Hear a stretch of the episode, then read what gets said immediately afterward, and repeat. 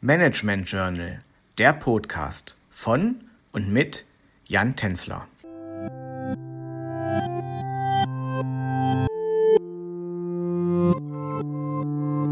Herzlich willkommen zurück zu dem Podcast Innovationsmanagement.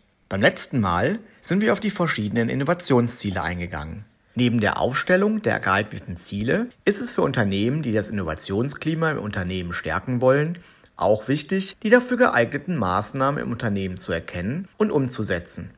Welche Möglichkeiten sich Unternehmen hier bieten, wollen wir in unserem heutigen Podcast näher beleuchten. Eine erste Maßnahme für ein erfolgreiches Innovationsklima im Unternehmen ist die Etablierung eines Ideenmanagementprozesses. In Unternehmen gibt es traditionell eine Vielzahl von Ideen und Innovationsquellen. Hierbei ist es wichtig, dass diese nicht aneinander vorbei entwickelt werden oder verworfen werden.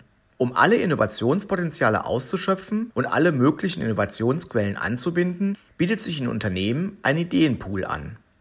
So hat eine zentrale Anlaufstelle beispielsweise den Vorteil, dass Ideen kombiniert werden können, um im Endeffekt ein besseres Ergebnis zu erreichen.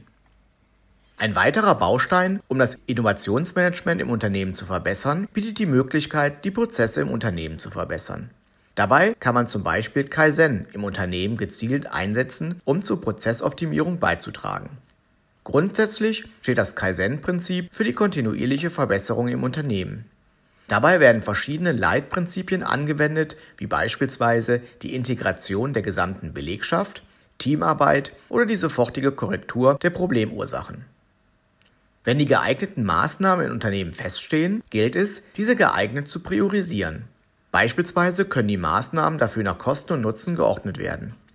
In der Praxis haben sich hierfür verschiedene Maßnahmenportfolios als geeignet erwiesen. Ein solches Portfolio strukturiert die Maßnahmen beispielsweise nach der Schnelligkeit der Umsetzung, der strategischen Relevanz oder der Wirkung der Maßnahmen.